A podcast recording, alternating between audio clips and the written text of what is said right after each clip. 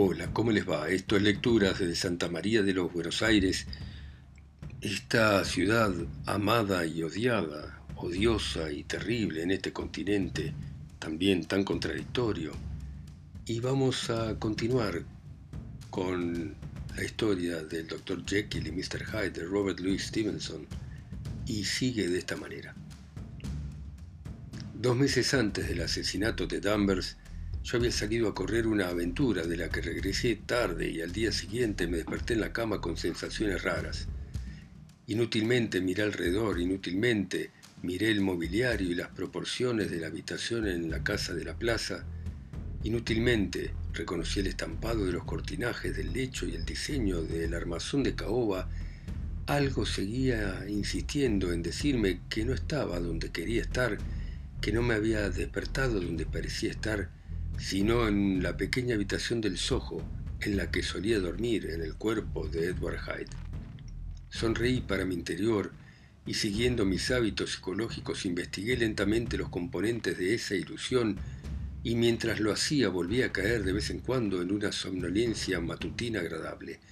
Seguí ocupado en eso cuando en uno de los momentos en que me encontraba despierto mis ojos repararon en mi mano. Pues bien, Henry Jekyll como me has comentado muchas veces, tenía las manos típicas de un profesional, tanto en forma como en tamaño, firmes, blancas, delicadas y grandes. Pero la mano que vi en esos momentos con claridad a la luz amarilla de la media mañana de Londres, medio cerrada sobre la cama, era delgada, nervuda, nevosa, de una muy blanca palidez y estaba cubierta con un vello oscuro abundante.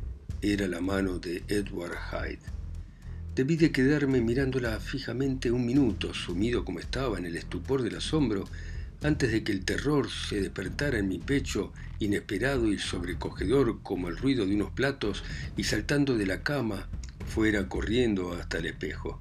Al ver lo que vieron mis ojos, me pareció que la sangre se volvía más fluida y helada. Sí, me había acostado como Henry Jekyll y había despertado como Edward Hyde.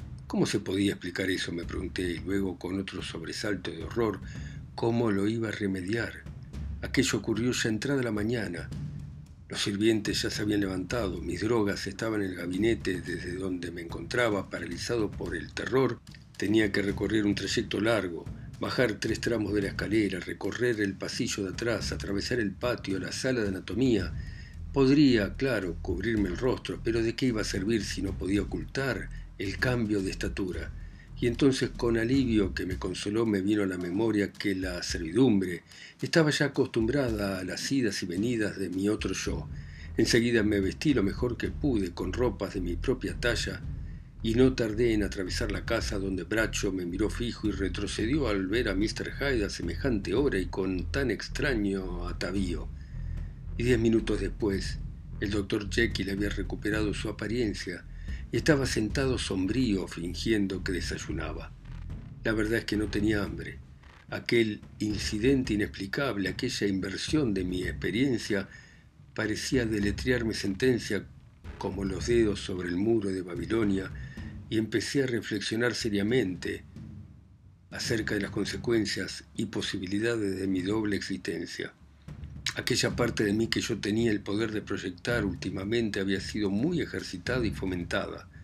En los últimos tiempos tenía la impresión de que el cuerpo de Heide había aumentado de estatura, como si cuando adoptaba aquella forma notara mayor sangre, y empecé a pensar el peligro de que si aquello se prolongaba mi equilibrio mental iba a ser destruido de manera irreparable. Iba a poder perder la facultad de cambiar a voluntad, y que la personalidad de Hyde se iba a apoderar de mí de manera irrevocable. El poder de la droga no siempre se había manifestado de manera igualmente eficaz. Una vez al principio de mi carrera me había fallado por completo. A partir de entonces, en más de una oportunidad me había visto obligado a duplicar la dosis e incluso, arrostrando un infinito peligro de muerte, a triplicarla y hasta la fecha aquellas incertidumbres habían sido la sombra que empañaba mi satisfacción. Ahora, la luz del accidente de la mañana, concluí de que, en tanto que al principio la dificultad había residido en quitarse de encima el cuerpo de Jekyll, posteriormente, de manera gradual aunque decidida, dicho inconveniente había pasado al lado contrario. Todo parecía indicar que estaba perdiendo el control de mi personalidad original y que poco a poco me estaba convirtiendo en mi segundo y peor yo. Entendí que debía elegir entre las dos. Mis naturalezas compartían la misma memoria, pero todas las demás facultades estaban desigualmente repartidas entre ellas. Jekyll unas veces, con el más sensible recelo, otras con entusiasmo planeaba y compartía los placeres y aventuras de Hyde pero a Hyde lo tenía sin cuidado Jekyll. A lo sumo lo recordaba como un bandolero recuerda la cueva en la que se oculta de sus perseguidores. Jekyll se interesaba más que un padre. Hyde mostraba más indiferencia que un hijo. Unir mi suerte a la de Jekyll suponía renunciar a esos apetitos a los que durante tanto tiempo había cedido a escondidas y que últimamente había empezado a consentir. Compartirla con Hyde significaba renunciar a miles de intereses y aspiraciones y convertirme para siempre en un ser despreciado y sin amigos. La apuesta podía ser desigual, pero había que sopesar otra cosa, porque mientras que Jekyll padecía con desazón los ardores de la abstinencia, Hyde ni siquiera era consciente de lo que había perdido. Por extraña que fuera mi situación, los términos de este debate son vulgares y viejos como el mismo hombre, pues son pocos más o menos los mismos estímulos y temores los que deciden la suerte de cualquier pecador que se enfrenta tembloroso a la tentación, y me sucedió lo que a la inmensa mayoría de mis semejantes. Elegí la mejor parte, pero descubrí que carecía de energía para ajustarme a ella. Sí, elegí al médico descontento y viejo, rodeado de amigos, y que tan honradas esperanzas abrigaba, y me despedí de la libertad, la juventud, el paso ligero, los impulsos repentinos y los placeres secretos de los que había disfrutado bajo el disfraz de Hyde. Tomé la decisión con cierta reserva inconsciente porque no abandoné la casa del Soho ni destruí la ropa de Hyde que todavía sigue en mi gabinete. Sin embargo, durante unos meses fui fiel a mi determinación. Durante dos meses llevé una vida austera y disfruté de las compensaciones de una conciencia tranquila. Pero el tiempo empezó a hacerme olvidar la inmediatez de los temores. Los halagos de la conciencia se convirtieron en cosa normal.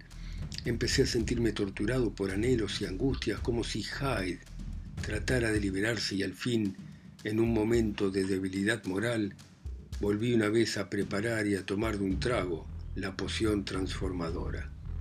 Supongo que cuando un borracho razona consigo acerca de su vicio, ni una sola vez entre mil se siente afectado por los peligros que le hacen correr su insensibilidad física. Tampoco yo, por mucho que haya examinado mi situación, tuve en cuenta la completa insensibilidad moral y la insensata disposición para el mal que eran los rasgos dominantes de Edward Hyde. Sin embargo, fui castigado. Mi demonio llevaba mucho tiempo enjaulado y salió rugiendo. Era consciente mientras tomaba la poción de que mi propensión al mal era cada vez más furiosa. Debió de ser eso, imagino, lo que provocó en mi alma la impaciencia tempestuosa con que escuché las cortesías de mi víctima desdichada. Al menos declaro ante Dios que ningún hombre moralmente sano podía haber sido culpado de aquel crimen en base a tan tonta provocación y que le golpeé con la misma falta de juicio con que un chico enfermo podría romper un juguete. Pero me había despojado a voluntad de todos aquellos instintos compensatorios con los cuales incluso el peor de nosotros sigue su camino con cierto grado de estabilidad en medio de las tentaciones, y en mi caso ser tentado, aunque fuera levemente, suponía caer. En el momento se despertó en mí el espíritu demoníaco y me puse furioso y con un arrebato de alegría golpeé aquel cuerpo que no ofrecía resistencia, saboreando con deleite cada golpe, y solo cuando empecé a sentirme cansado sentí, en la cima de mi delirio, que un frío estremecimiento de horror me traspasaba. Al levantarse la niebla comprendí que mi vida estaba sentenciada y escapé del escenario de los excesos, tembloroso al mismo tiempo que exultante, complacidas y estimuladas mis ansias de mal, más exaltado que nunca mi amor a la vida. Corrí a mi casa en el Soho y destruí los documentos. Salí de allí a las calles iluminadas por faroles con la mente partida por el mismo éxtasis saboreando mi crimen y tramando de manera despreocupada otros para el futuro, sin embargo apurándome y atento por si escuchaba los pasos de mis perseguidores. Hyde tenía una canción en los labios mientras preparaba la poción y al tomársela brindó por el hombre asesinado. Todavía no habían terminado de desgarrarlo los tormentos de la transformación cuando Henry Jekyll, derramando lágrimas de remordimiento y gratitud, cayó de rodillas y alzó al cielo las manos. El velo de la compasión se había rasgado de arriba abajo y vi mi vida en su totalidad. La vida de los días de mi niñez cuando paseaba de la mano de mi padre y a través de los abnegados trabajos de mi vida profesional hasta llegar una y otra vez con la misma sensación de irrealidad a los horrores de aquella noche. Estuve a punto de gritar. Traté de calmar con lágrimas y oraciones la multitud repugnante de sonidos e imágenes que se desbordaban en el recuerdo, y sin embargo en medio de los pedidos de súplica, el feo rostro de mi iniquidad miraba el interior de mi espíritu. Cuando aquel agudo remordimiento empezó a desaparecer, lo siguió una sensación de alegría. El problema de mi conducta estaba solucionado. A partir de entonces Hyde ya no era posible. Lo quisiera yo o no, ahora estaba reducido a la mejor parte de mi existencia. Ah, cómo me alegró pensar en eso. Con qué humildad complaciente abracé de nuevo las restricciones de la vida normal. Con qué sincera renuncia cerré la puerta por la que tan seguido había entrado y salido y destrocé la llave bajo mis pies. Al día siguiente llegó la noticia de que el asesinato había sido investigado, que la culpabilidad de Hyde era evidente para todo el mundo y que la víctima era un hombre muy estimado públicamente. No fue solo un crimen, había sido un trágico error. Creo que me alegré de saberlo, creo que me alegré de que mi miedo al patíbulo hubiese apuntalado y protegido mis mejores impulsos. Jekyll era ahora mi baluarte. Si Hyde asomaba por un momento, todo el mundo alzaría las manos para detenerlo y asesinarlo. Decidí redimir el pasado con mi futura conducta y puedo decir con toda sinceridad que mi decisión produjo algún bien. Vos sabés con cuánto empeño me esforcé los últimos meses del pasado año por aliviar los sufrimientos y sabes lo mucho que hice por los otros y que los días pasaban de manera tranquila, casi felizmente, para mí. Tampoco puedo decir realmente que me cansara de aquella vida caritativa e inocente, creo, por el contrario, que disfrutaba cada día más de ella, pero todavía padecía la dualidad de mis propósitos y mientras embotaba el primer filo de mi arrepentimiento, mi parte más vil consentida durante tanto tiempo y tan recientemente encadenada, empezaba a, gruñir pidiendo licencia. No es que pensara en resucitar a Hyde, la idea simple de hacer eso me asustaba hasta el paroxismo, no, era mi propia persona la que una vez más estaba tentada a jugar con la conciencia y a escondida como un pecador vulgar fue como terminé cediendo a los asaltos de la tentación. A todas las cosas le llega su final. Incluso la medida de mayor capacidad termina por colmarse, y aquella breve condescendencia con lo que había de malo en mí finalmente destruyó el equilibrio de mi espíritu, y sin embargo no estaba alarmado. La caída parecía normal, como una vuelta a los tiempos viejos anteriores a mi descubrimiento. Era un día claro y hermoso de enero con el suelo mojado por haberse fundido la escarcha, pero sin una nube en el cielo, y Regent's Park estaba lleno de gorjeos invernales y fragancias de primavera. Me senté al sol en un banco, el animal que llevo adentro se relamía en los recuerdos, el lado espiritual estaba adormecido, prometiendo un arrepentimiento posterior, pero sin decidirse a comenzar. Después de todo, soy como mi semejante, pensaba, y entonces sonreí comparándome con los demás hombres, comparando mi buena voluntad activa con la decidiosa crueldad de su negligencia. Y en el mismo momento en que aquel pensamiento cruzaba mi mente me vino un mareo, una náusea de horror, un escalofrío tremendo. Los síntomas desaparecieron pero quedé exhausto. Y entonces, cuando disminuyó la debilidad, empecé a darme cuenta de un cambio en mis pensamientos, más audacia, desprecio al peligro, disolución de las ataduras del deber. Bajé la mirada. Mis ropas colgaban informes sobre mis miembros encogidos, La mano que estaba sobre mi rodilla era peluda y nudosa. De nuevo me había transformado en Edward Hyde. Un momento antes era digno de respeto de todo el mundo, rico y querido. La mesa preparada me esperaba en el comedor de casa.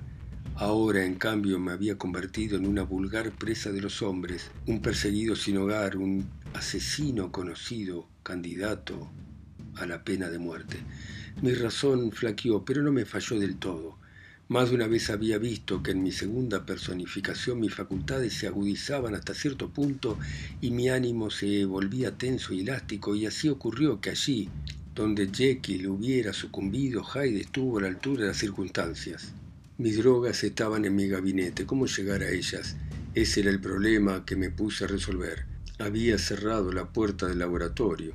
Si intentaba entrar por la casa, mis criados me enviarían al cadalso. Entendí que tenía que utilizar otra persona y pensé en Lanyon. Pero ¿cómo llegar a él?